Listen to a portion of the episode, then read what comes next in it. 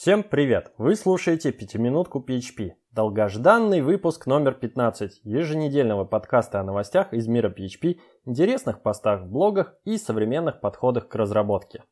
За месяцы, прошедшие с последнего выпуска, в мире PHP произошло много всего. Попробую кратко рассказать об основных событиях, заранее извините за баяны. Начнем со скандалов. В конце июля в сеть утекли исходники самой популярной фриланс-биржи в России – FL.ru. Исходники на PHP и, как и ожидалось, там ATA Израиль. У меня была ссылка на GitHub репозиторий, но сейчас он уже удален, так что кому интересно, ищите сами.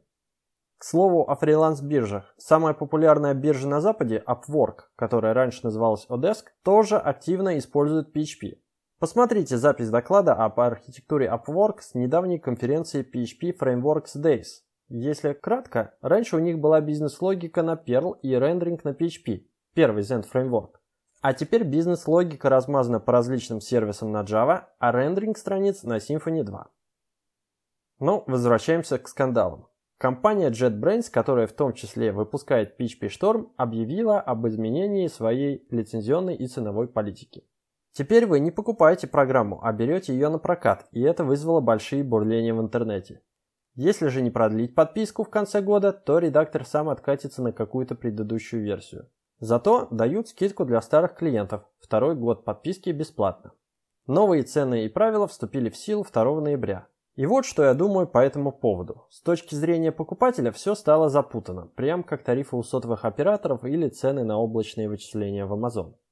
А с точки зрения компании JetBrains все просто. Они хотят более стабильный и более плотный поток денег. И это нормально, это бизнес. Но, учитывая все скидки, которые они сделали уже существующим клиентам, мне кажется, сработали себе в убыток. У них вся надежда на новых клиентов, Рассмотрим конкретно мой пример. Каждый год я делал апгрейд за 49 долларов. Последний раз в январе 2015 года.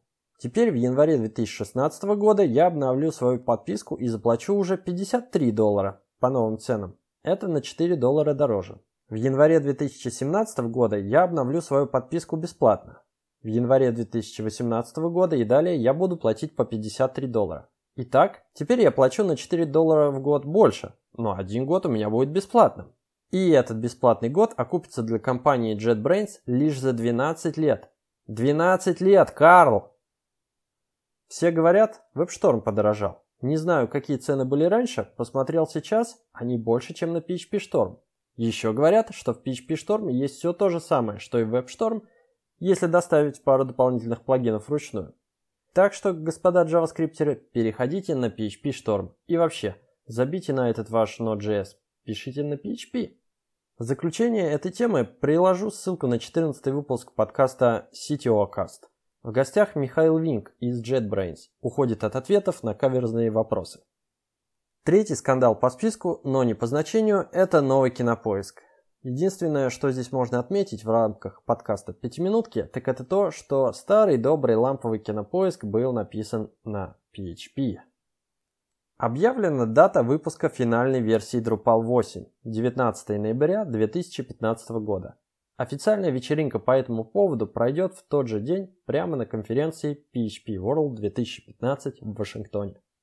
Напомню, что Drupal 8 разрабатывался несколько лет, и он основан на компонентах Symfony 2. По сути, CMS была написана практически заново. Решительный шаг, достойный уважения, но есть и обратная сторона медали.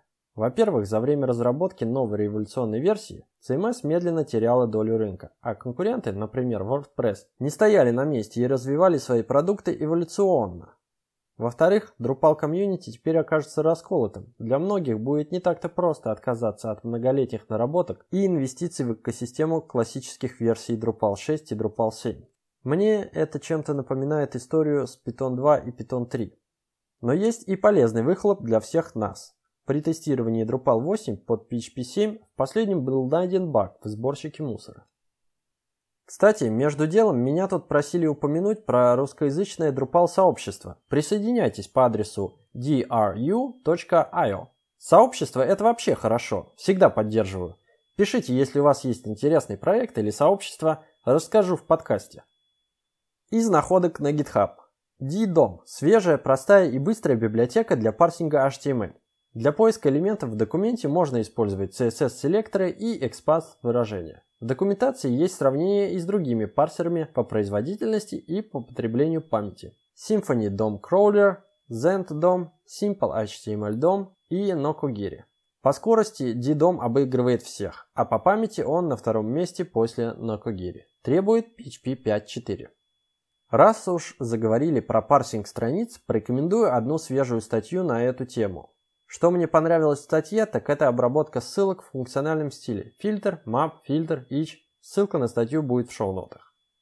Еще одна статья, достойная внимания. Как разогнать Symfony приложение от 280 до 1770 запросов в секунду, заменив PHP FPM на PHP FastCGI.